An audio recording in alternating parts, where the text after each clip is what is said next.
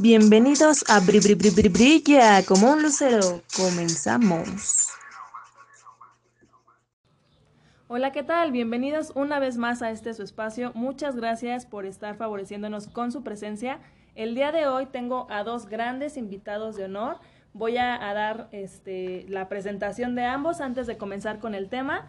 Quiero empezar primero presentando a una hidalguense orgullosa de sus raíces que llega a la Ciudad de México en 1956, exsecretaria del Tribunal, ex maestra de prevocacional, ex empleada administrativa del Politécnico, también de una escuela secundaria técnica, ex jefa administrativa, secretaria administrativa de una jefatura en Lecime Culhuacán, a Judith, a Vivis. Muchas gracias por estar aquí. Muchas gracias. Buenas tardes, soy Judith. Y también, bueno, ya lo conocen, pero igual necesito realizar este, su, su introducción de, de, esta personita, un guanajuatense de origen humilde, que pues por azares del destino igual llegó aquí a la Ciudad de México en 1950, con experiencia en muchísimos rubros, desde seguridad, este, como peón, como comisario, como supervisor de agentes de tránsito, auditor del, del ISTE, es contador público, ex profesor, eh, ex subdirector académico de la Vocacional 13, ex trabajador del IFE, ex trabajador de Pemex, eh, casi, puedo decir casi presidente de la Asociación de Jubilados del Politécnico y bueno, un gran ser humano, pilar de mi familia y pues ya lo conocen a mi abuelito, bienvenido. Bueno, muchas gracias, buenas tardes. Eh, les saludo a todos los que nos escuchan y ya conocen parte de mi vida, pero trataremos de, De expresar darles. nuevamente. Así es. Pues les doy nuevamente las gracias a los dos que estén aquí, este, apoyándome en este proyecto, en esta tercera temporada. El tema del día de hoy, eh, yo les platicaba a ambos, pues que va con respecto a eh, generar la conciencia de que la vida no termina eh, a los 50, 60 años, ¿no? Y el tema del día de hoy es justamente la vida después de los 60.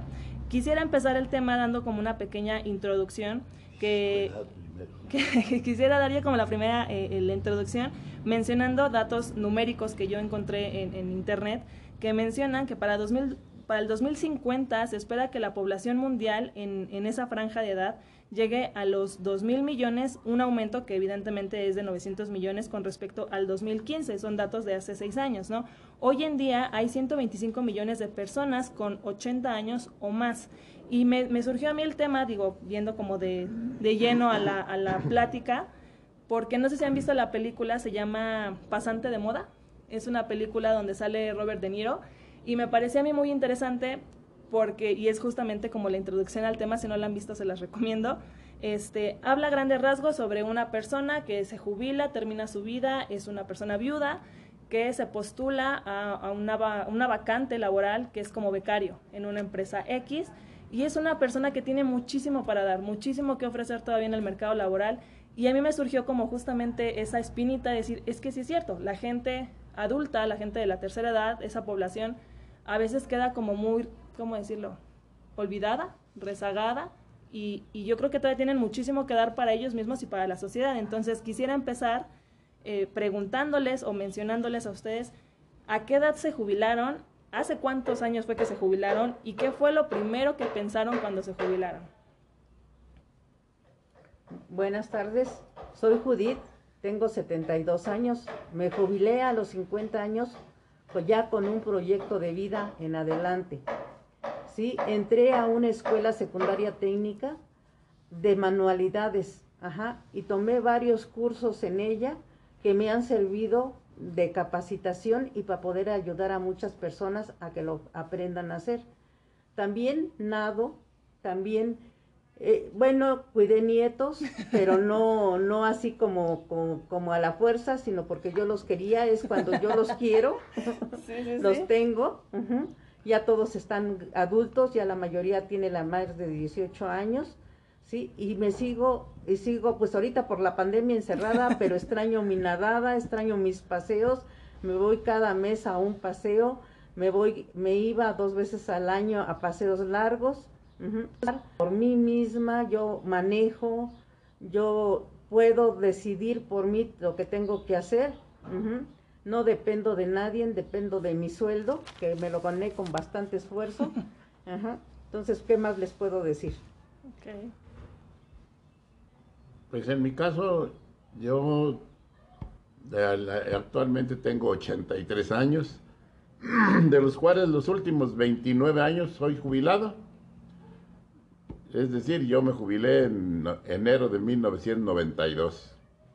Y a partir de ese momento hablo de una jubilación como trabajador del gobierno, de, como empleado federal. Yo me jubilé dejando el puesto de subdirector académico en el, en el CECIT número 13, o sea, vocacional Ricardo Flores Magón del Politécnico, que está ubicado en la, en la avenida Tasqueña. Sin embargo, creo que la vida le da a uno muchas oportunidades porque a partir de ese momento, en no más allá de 15 días, por razón de amistades o de conocimientos con otra gente, a los 8 o 10 días de haber dejado ese puesto, yo ya tenía un puesto que ni siquiera yo sabía de lo que se trataba.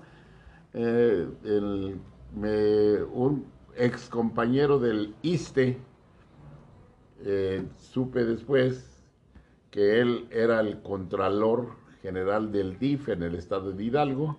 Fui a trabajar yo con él como contador. E inicié proyectos de contabilidad en áreas de las, pues llamémosle, eh, que institucionalmente manejan servicios como de un comercio de artes, manuales eh, de pues de la, de la gente de la zona, eh, son, son artesanales, por eso se llama la, la, la, empresa es Hidarte, porque es el estado de Hidalgo. Eh, también estuve como contador en, el, en la escuela que tiene el mismo DIF en el estado de Hidalgo. También inicié el proyecto de, de contabilidad, planeé en la una papelería que tiene también como servicio. También dan servicio de hospital infantil, mismo que también tuve algún aspecto de proporcionar lineamientos administrativos. Y en ese entonces eh, estaba como gobernador el licenciado Lugo, Rojo Lugo, que siendo yo el, el contador de ahí, de una de esas, de esas eh, entidades, me comisionaron para que fuera yo a entregar al siguiente gobierno, entiéndase, del mismo DIF. Mismo que, cuestión que hice, pero que me invitaban a trabajar, pero sin, sin un proyecto definido. Lo cual, pues realmente no me, no me pareció porque yo viajaba diariamente de aquí de la Ciudad de México a Pachuca y regresaba en la noche, porque yo vivía aquí. Al cabo de 15 días, 20 tal vez, tuve la oportunidad de entrar a trabajar eh, también en el área de, licitaciones en el IFE Nacional, en lugar que estuve aproximadamente un año, un poco menos de un año, y estando ahí me ofrecieron, por también por relaciones de trabajos anteriores, la posibilidad de entrar como, como auditor en PM Refinación, en donde estuve trabajando eh, ocho años eh, y por ello en un momento dado considero que la vida no se termina. Yo creo que hay mucho que hacer, mucho que dar, mucho que desempeñar, pero sobre todo no se trata de ser ejemplo de nadie, sino simple y sencillamente estar convencido que nuestra vida no se termina con una jubilación. Jubilarse es de juventud, yo la entiendo así, porque ahorita a mis 83 años sigo yo activo, si no en una actividad productiva, sí en una actividad social eminentemente con un labor y un espíritu altruista. Me refiero que estuve yo como en otra de mis actividades como presidente de la Asociación de Jubilados del Politécnico durante cinco años, al cabo de los cuales pues establecí relaciones con gente del medio y uno de ellos, un presidente de otra asociación, me pidió que lo representara en esta Ciudad de México porque él por necesidades de salud y de familia tuvo que emigrar a su tierra natal en Arandas, Jalisco. Y entonces actualmente soy representante de esa asociación de jubilados, la cual acepta cualquier jubilado que esté jubilado por el ISTE. Entonces, para eso no son sectores en especial, sino es una asociación abierta a cualquier jubilado eh, con la única condición de que sea jubilado por el ISTE. Y mi labor es orientar, ayudar, apoyar en los trámites y darle a saber a lo que tienen derecho.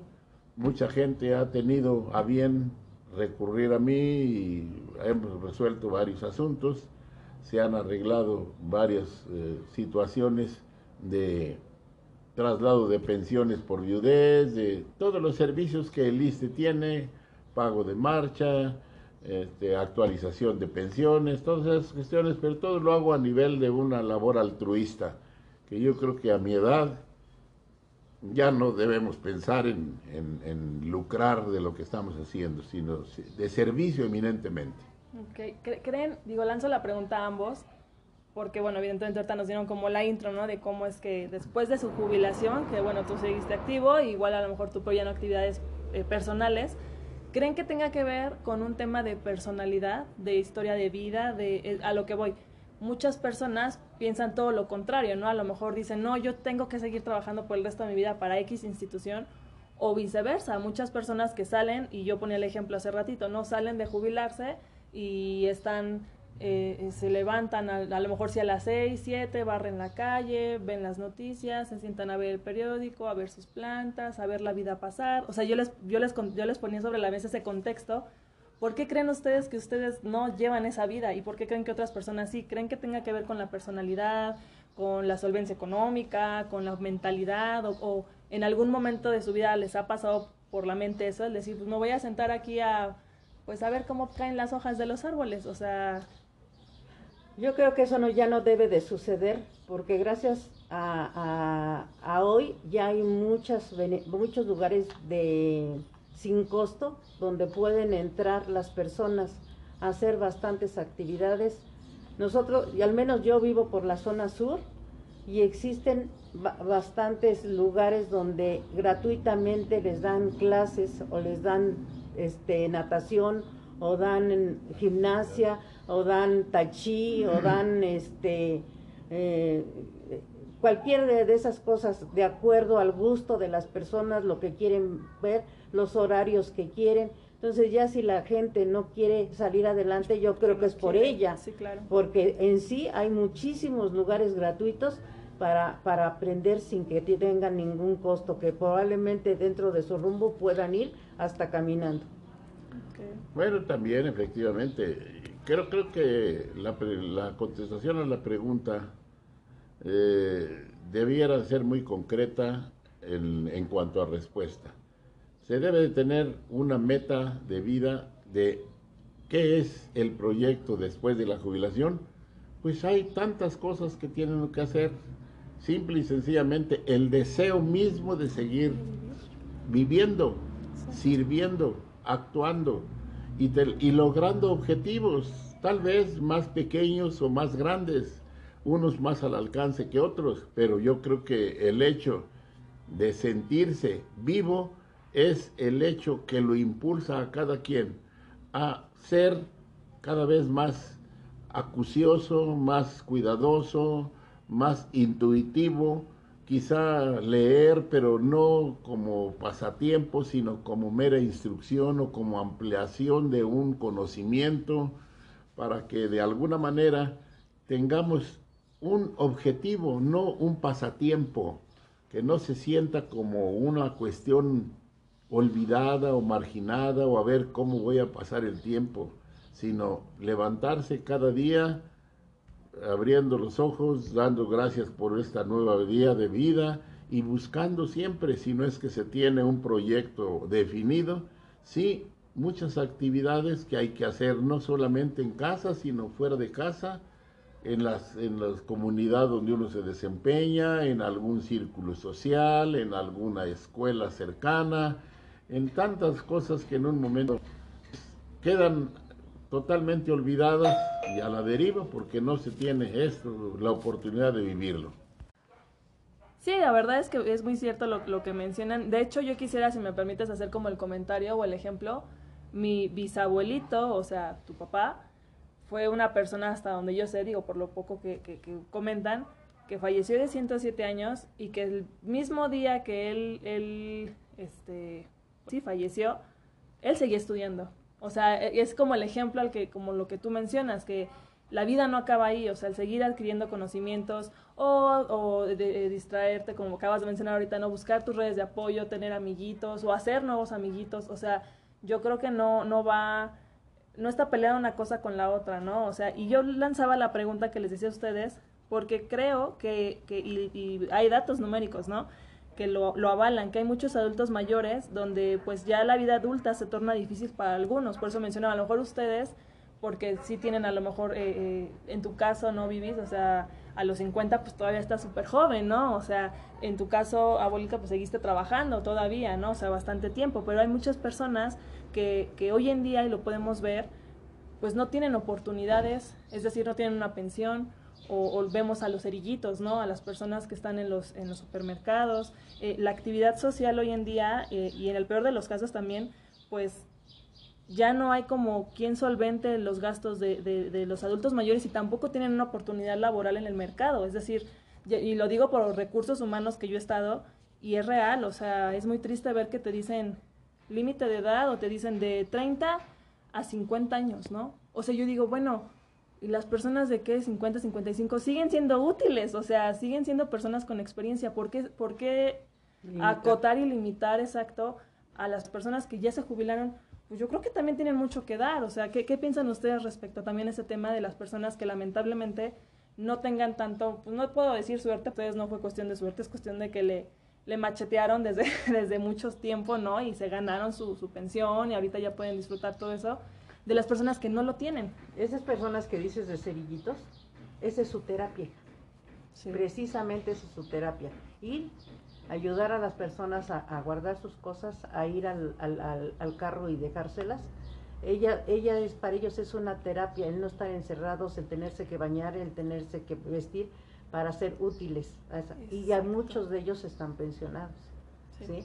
Pero eso es eso. Eso es una forma de la gente de salir adelante, de no quedarse en casa, ¿no? De ponerse metas. Yo, por ejemplo, me gusta leer y me pongo que tengo que leer cinco hojas antes de dormirme.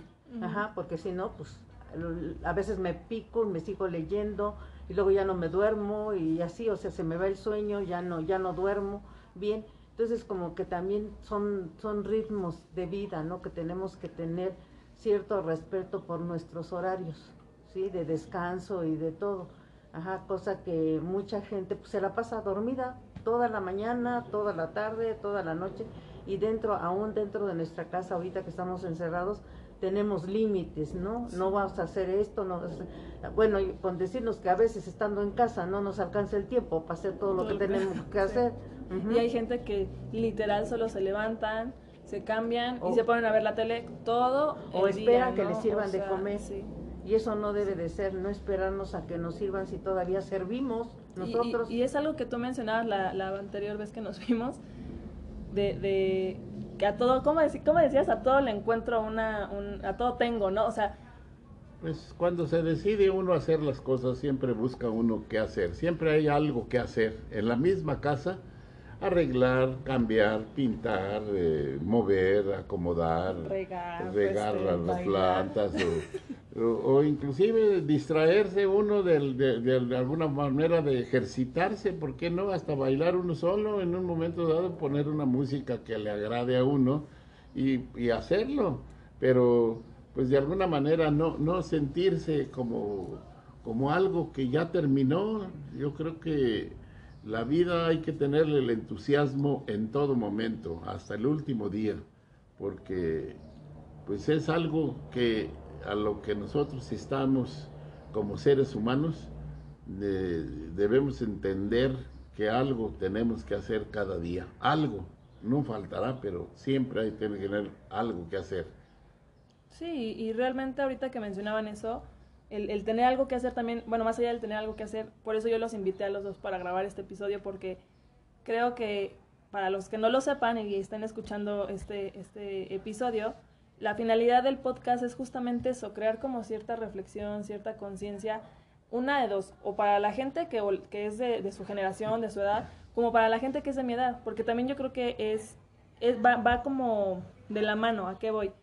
Mencionabas tú ahorita, Ibis, la, gente adulta que está ahorita trabajando en cerillitos y dice, ay, pobrecitos, bueno, pero se sienten útiles. Esa es la finalidad, al punto que también quería llegar, o sea, que los adultos mayores se sientan útiles, pero también porque uno de este lado, me refiero a nietos, me refiero a hijos, los hagamos sentir útiles. O sea, es decir, tú decías hace ratito, no, no, no, tú no hagas esto, tú aquí sentadito, yo te hago de comer, yo, o sea, no, déjalos que también ellos, porque mencionabas tú en algún momento, no me acuerdo, eh, que ¿Cuál, fue el tema, pues, este, abuelito? Pero hiciste un comentario de yo todavía soy capaz de poder valerme por mí mismo y de tener como esa dignidad de poder yo, yo, yo, pues, poderme hacer de comer, o sea, ¿por qué la gente a veces yo siento que se aferra a decir, no, ya no pueden? O sea, a lo mejor sí puedes, pero la misma familia te está, este, ajá, o limitando, o, colocándote como, como, ay, pobrecito, ¿no? O pobrecita, o sea, ¿Por qué? Yo pienso también el hecho de, de, nuestra personalidad de cada quien, ¿sí?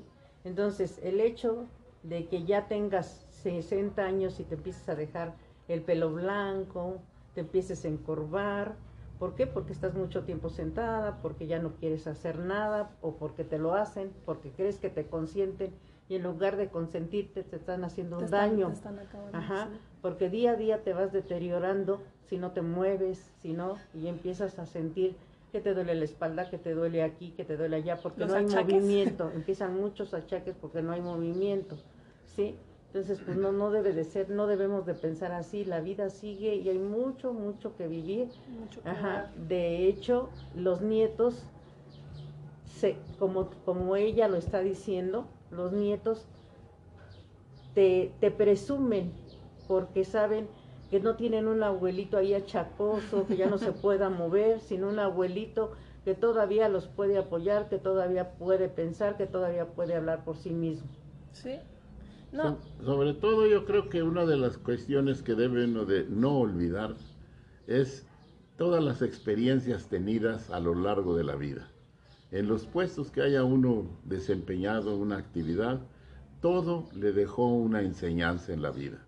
Entonces yo creo que pues, si pudiéramos pensar tanto en el área o en el tiempo de la infancia como de la juventud, de la madurez y hasta la vejez, como es mi caso, pues yo creo que tenemos eh, conocimiento pues si no querer imponer nuestro criterio en nuestros puntos de vista, sino dar nuestra forma de en que vivimos, superamos, enfrentamos.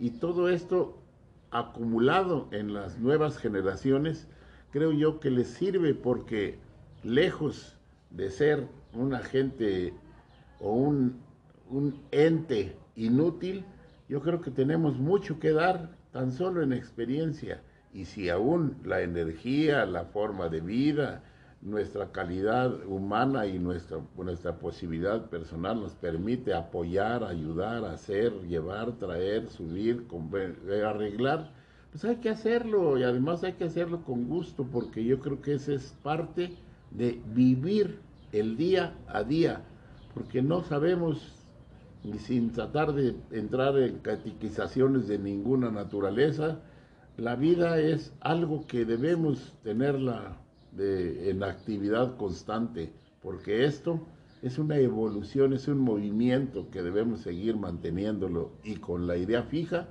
de que siempre podemos hacer algo. Sí, y, de hecho ahorita que mencionabas eso es justamente por lo que yo decía de las generaciones, refiriéndome a, nietos o, o hijos más bien, que eh, justamente ese es el punto al que quería llegar. O sea, valoren a, sus adultos mayores, valoren a sus abuelitos de la edad que tengan, porque justamente eso. O sea, yo puedo tener el placer, el orgullo, la dicha de decir que cuento con, mis abuelitos y que, o sea, no es porque esté, no es porque esté aquí mi abuelito presente y yo le quiera echar flores, pero en realidad, o sea, no, no se ve de la edad que él tiene. O sea, sigue siendo una persona pues lo pueden escuchar, o sea, una persona que todavía tiene mucho que dar, una persona que yo me acerco y, cuando llego a tener alguna situación, por ejemplo, en el tema profesional, ya, ya escucharon toda la experiencia que él tiene, o sea, realmente suma mucho valor a mi vida, o sea, no es como un, ay, ¿tú qué vas a saber? O sea, realmente la vida hoy en día es muy diferente que hace 30, 40 años, eso es un hecho, pero la experiencia y las, las, las situaciones de vida pues pueden llegar a ser muy repetidas, ¿no? O sea, las envidias, lo, el, mal clima laboral, no sé, cosas que seguramente ellos también la vivieron y es algo que vamos a seguir viviendo. Entonces, decía, no me acuerdo en qué caricatura de cómo, cómo, cómo, cómo me vi, ustedes se vieron. Como ustedes están viendo, yo me voy a ver, ¿no? Entonces, no hagan, yo siempre soy esa idea, lo que no quieras que te hagan. El día de mañana tú vas a ser papá y el día de mañana vas a ser abuelo o abuela. Entonces, eh, es como punto, eh, esa parte también de, de valorar a, pues los miembros de tu familia que, que, tienen la experiencia y apóyate en ellos. Y mencionaba Vivis algo muy cierto, ¿no? El tener un sentido a tu vida, tener un propósito, porque yo les mencionaba a ellos, más allá de la parte de cuando te jubilas, ¿qué pasa cuando pues toda tu vida, y eso es real, yo creo, te casas, porque es como el manual, ¿no? De vida. Eh, estudias, trabajas, te casas, tienes hijos, crecen, se casan, se van. ¿Qué pasa con, o sea, con esa gente que a lo mejor ni siquiera se jubilan o a lo mejor y sí, pero ya su, su objetivo de vida era atender a los hijos, ¿no? O sea, me paro para ir a trabajar para darles de comer a mis hijos. O sea, el, el reencontrar nuevas, nuevas metas, nuevos objetivos, o sea, y decía Vivis algo muy cierto de esperar el proceso de envejecimiento.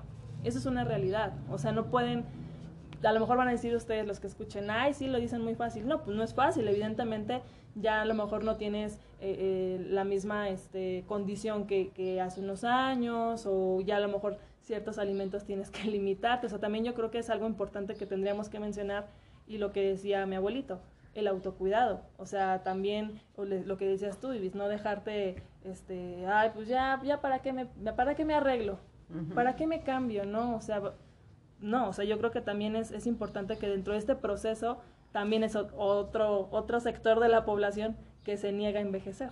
También no sé si a ustedes les haya tocado o hayan visto personas a lo mejor de su edad que se niegan. No, no pues ahorita que fuimos a lo de la vacuna nos damos cuenta que a la hora de decir su edad van con bastón, encorvadas, todas este no arregladas, no por criticar, pero le pone uno, pero pone uno y dice, tengo 65 años, y voltea uno, yo tengo 72 años y yo no camino así, ni yo no hago, eh, o sea, yo no soy así. Entonces, ¿por qué? Porque las personas no, no, no proyectaron su vida. Muchas se siguen siendo las amas de casa, las, las que cuidan a los nietos, que ya no son nuestro compromiso, ya no son nuestro compromiso. sí los queremos tener nosotros, justo tenerlos, pero ya es responsabilidad de quienes los tuvieron, no nosotros. Y muchas veces se los achacan a fuerza, pues yo pienso que eso también les limita para, para hacer cosas que a ustedes les vayan a gustar, ¿no? Sí, no, no, no, yo creo que es, es, es parte de tener, tener una visión abierta, yo creo que debe de entenderse que el tiempo vivido le va enseñando a uno que hay algo que hacer pero también hay que estar conscientes de las limitaciones, tanto físicas como económicas, como del medio social donde actualmente nos desempeñamos o nos vivimos cada quien. Habrá gente que pueda vivir en un lugar de campo, habrá quien esté en, la ciudad, habrá quien paradisiaco de una playa, quienes estará en un lugar pues casi como el paraíso, digamos, de, rodeado de árboles frutales y demás, pues eh, acondicionarse, entender y saber vivir valorando la vida de lo que uno siempre puede hacer en cualquier medio que se encuentre. Sí, sí, y, dijo Vivis algo también muy cierto que yo lo puedo ver. Lamentablemente hoy en día las generaciones, hablo de, la, de, mi generación, generaciones un poco arriba de mis hermanas, por ejemplo, o generaciones un poco más, más abajo, los, los adolescentes o así, eso, creen, se creen, creo yo, si me escuchan gente de mi edad, no lo hagan, no está bien, se creen con el derecho de, de manipular su tiempo, de, de, de, más que manipular, de decir, pero tú qué tienes que hacer, o sea, ¿qué te cuesta cuidar a, a, mi hijo, no? O sea, yo tengo que trabajar.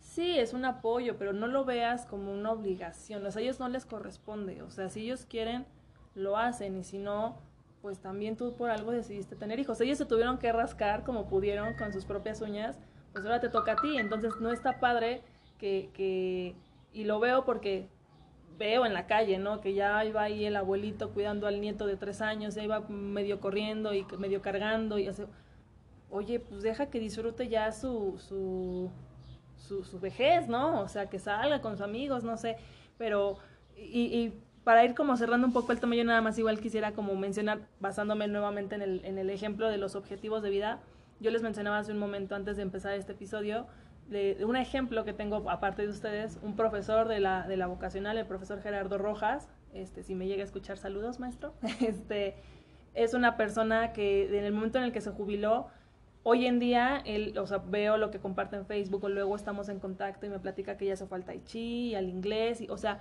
eso, y eso te motiva a ti como, como, al menos a mí como joven, por así decirlo, adulta joven, a decir, yo quisiera llegar, o yo quiero llegar a, la edad que tienen ustedes y tener esa vitalidad.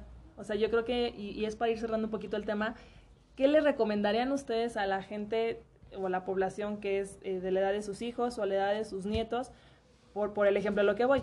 Hoy en día creo que la juventud, y hablo de mi generación hacia abajo, o incluso de la edad de sus hijos, no, no somos capaces, y me incluyo a veces, de, de detectar o de disfrutar la vida y los momentos como ustedes acaban de decir. O sea, más allá de eso, ¿qué, qué recomendarían ustedes para tener como esa vitalidad con la experiencia que ya tienen ustedes, de, de cambiar ese chip en el pensamiento, de, o sea, ¿qué le dirían ustedes a las personas que escuchan para poder llegar a su edad y decir, si yo tuviera tu edad, ¿qué le dirían a esa persona de su edad? Que obviamente ahorita ya tienen ustedes la experiencia que a mi edad pues no tenían, ¿verdad? Y, y, no llegaban a ese nivel de reflexión. ¿Qué les dirían? Yo creo que, que debe tenerse muy presente. Son cuestiones que no debemos olvidar nunca. Estar conscientes de nuestra posibilidad física y de nuestros cuidados alimenticios y de nuestro sistema de desempeño cotidiano. Es decir, ¿qué hacer?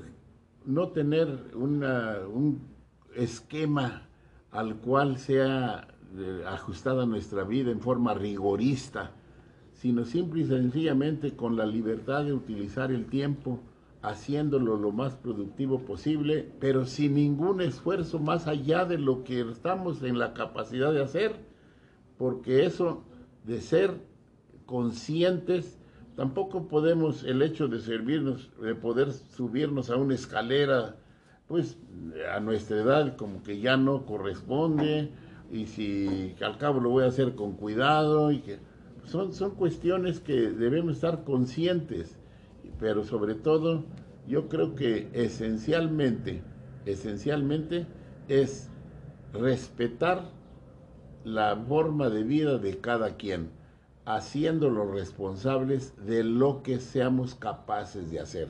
Y esto no solo vale para la gente que estamos ya en la última etapa de nuestra vida, sino para los mismos niños.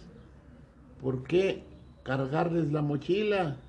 Yo creo sí. que si son ellos, a irlos haciendo responsables que amárrate los zapatos, que lávate las manos, que arréglate el pelo, y no que todo quieren o los acostumbran a hacérselos todo, pues todo lo hacen inútil, como decía, se este, comentaba hace un momento en empezar nuestra plática, que a los a nosotros, la gente de mayor edad, pues nos arrumban, ya nos dicen que ya no tenemos nada que hacer, ya no somos o califican algunos todavía aún como estorbos todavía en la casa, siendo que tenemos la posibilidad de bastarnos, de ser autosuficientes y de tener una calidad de vida adecuada a la naturaleza de la edad, del medio y la posibilidad económica de cada familia.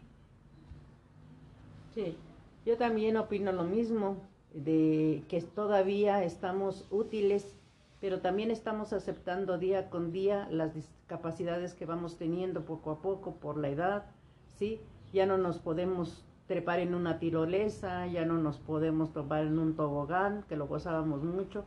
Pensar en que una partida de cadera, de pierna, de lo que sea, pues ya muchas veces es irreversible, ¿no? Ya no nos da para hacer más.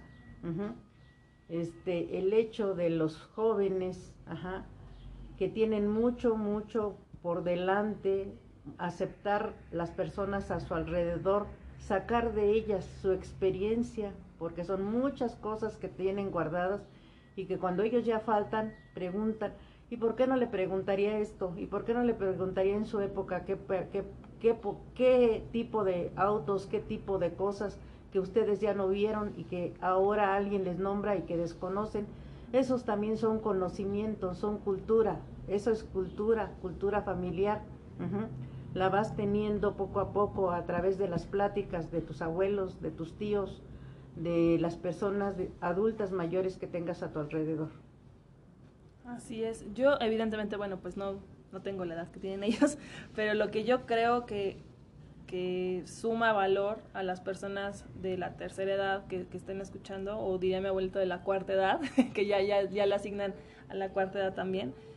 Una, yo creo que a las personas de, de, de cualquier edad, realmente, que, que eliminen el después, o sea, así como de dejo para después X cosa, y, o sea, no procrastinar, o sea, vivan y hagan las cosas hoy, o sea, no se queden con ganas, porque como dice mi abuelito, pues uno nunca sabe, ¿no? O sea, y cualquier persona de cualquier edad, o sea, no solamente las personas de la tercera edad, nadie sabe el día de mañana y luego, por ejemplo, ahorita con, con la sociedad y en el mundo en el que vivimos, pues nadie tiene la vida comprada, ¿no? Eh, yo creo que también es importante o, o les da vitalidad a las personas, no solo de la tercera edad, sino de cualquier edad, el tener un sentido a, su vida, o sea, tener un propósito, tener un objetivo, una meta, o sea, levantarte todos los días para ir a trabajar, para tener dinero, para, o sea, como que suena, suena muy rutinario, muy aburrido, pero debe tener un objetivo tu vida, o sea, por un propósito, algún, alguna trascendencia en la sociedad, o sea, yo creo que darle sentido a la vida, sea la edad que tengas, también eh, suma, eh, vivir sin resentimiento, yo creo, digo, no sé ustedes, pero creo que ya llega una edad en la que dices, ay, ya qué flojera, ¿no? O sea, ay, me pasó esto con X persona hace 30 años, pues ya como que también eso amarga el alma, ¿no? Pues sí. yo siento, yo siento. Este, evidentemente lo que mencionan ellos, mantener hábitos saludables, o sea, no es lo mismo una persona que lleva fumando y tomando 30 años, 40 años, su calidad de vida y, y- y su esperanza de vida, evidentemente va a ser muy inferior, ¿no? A que si tienes una buena, una buena calidad de vida en cuestión de, de no fumar, o no beber, o tal vez sí, pero pues muy poquito, ¿no? O sea, cuestiones de ese estilo, socializar, yo creo que también no se, no se guarden, no se, no se guarden en la casa y ya no salgan, como decía Vivis, incluso hay, ¿cómo era? Son universidad, la universidad del La- adulto mayor, ¿no? Ajá. Algo así. Hay dos, una en Xochimilco y otra en Avenida, una avenida eje central y, y cumbre Cumbre de de Maltrata. Apancingo, De maltrata. de maltrato. ¿Son gratuitas o ustedes? Son gratuitas. O sea, Ajá. nada más vas, te inscribes, Vas, llevas tus documentos. Obviamente te- costo. tienen una capacidad eh, limitada, desde luego, pero hay muchas actividades a las que se puede uno dedicar, inclusive mucha demanda en algunas, algunas de ellas. Hay, Por- perdón. Hay esas y hay otra de Telmex que dan a los adultos mayores, se las dan gratuitas, son las casas de Telmex, no donde venden los teléfonos. Ahí para que se puedan comunicar si sus nietos, sus hijos o están fuera, les enseñan cómo, cómo toda la tecnología nueva, cómo hacerla. Son cosas que la entretienen, que van a estar ocupados. Este, son en las casas Telmex. La universidad, la, eh, Sí. la, la universidad también da de esas clases gratuitas al adulto mayor y la otra que no me acuerdo con él. No, pues yo nada más conozco la de la Universidad del Adulto Mayor y ahorita que mencionaste el tema igual de la tecnología, vuelvo a lo mismo, a hacer una, a, a exhortar a la juventud, y ya lo platicaba yo en el episodio, uno de los episodios de la temporada anterior con mi abuelito, el del antes versus después, que tengan paciencia, que vuelva a lo mismo, esta parte de la tecnología, pues sí, muchos ya nacieron con el chip, ¿no? Ya estas generaciones. En mi generación todavía algunas cosas que, ay, te cuesta, imagínense a ellos. Entonces, tenerle paciencia también a tu, a tu abuelito, a tu abuelita, o sea, no te cuesta nada explicarle. Y si se lo tienes que repetir dos, tres veces, no importa. O sea, ellos cuando tú estuviste chiquito y te caías y te ayudaban, te levantaban, no te dijeron, ay, ya te doy un patín y ya, órale, sáquese de aquí. O sea, ellos tuvieron la paciencia para ayudarte, que, que aprendieras a caminar. Que, o sea, entonces igual invitar a la sociedad a ser más tolerantes, a ser más eh, empáticos con esa parte. Y este, ya yo, bueno, yo cerraría como dando este último eh, tip que yo creo que, o recomendación, no lo sé, yo, yo creo firmemente en eso, en, en el amor, en enamorarse. Eh, creo que no hay edad para eso. yo creo que la única diferencia entre una persona adulta y una persona joven es la intensidad con la que se vive el amor. Sin embargo, ¿por qué lo digo? Porque conozco personas eh, eh, exprofesores o, personas en general, pues que ya son eh, grandes, que a lo mejor lamentablemente son viudos, viudas, y se cierran a esa, esa posibilidad. O sea, se cierran a no y, sola o solo por el resto de mi vida, pues no, o ya yo ya estoy grande para este tipo de cosas, yo creo que no, que el amor también suma a tu vida, también te da vitalidad y pues tampoco es porque tengas que estar solo o sola, ¿no? Si quieres compartir algo con alguien, pues estás en todo tu derecho. Yo cerraría con, esa última recomendación, esa última reflexión. No sé ustedes si antes de terminar este episodio quisieran agregar algo, comentar algo. Pues sobre todo en la conciencia debe caber aquel principio de que todo exceso es nocivo para la persona. Entonces, el excederse en cualquier actividad o cuestiones de horarios de trabajo, de diversión, de comida, de bebida, de todos los excesos son malos, son dañinos. Entonces hay que estar conscientes de eso y buscar mejor el mejor ángulo de vida según nuestra edad y nuestra posibilidad física que ya después de la tercera, los llamados de la tercera edad en adelante, debemos manejarla con más detenimiento, con más cuidado y con más objetividad. Sí, como se estás diciendo tú hace rato, que la juventud debe de entender, debe de aprender, debe de ir conociendo, pero debe tener la disposición de hacerlo y, y aceptar las cosas quizá funcionen porque nuestro medio en que vivimos, pues fue totalmente diferente al actual. Las, las comunicaciones, los medios de transporte, el, la facilidad de conseguir alimentos, de, el lugar de distribución, de transporte, de todo ese ha, ha, sido una, es una diferencia abismal. Entonces, hay que saber tener la, la conciencia de lo que se tiene y lo que se es capaz, pero sin excederse para que la experiencia no rebase la posibilidad de la actividad.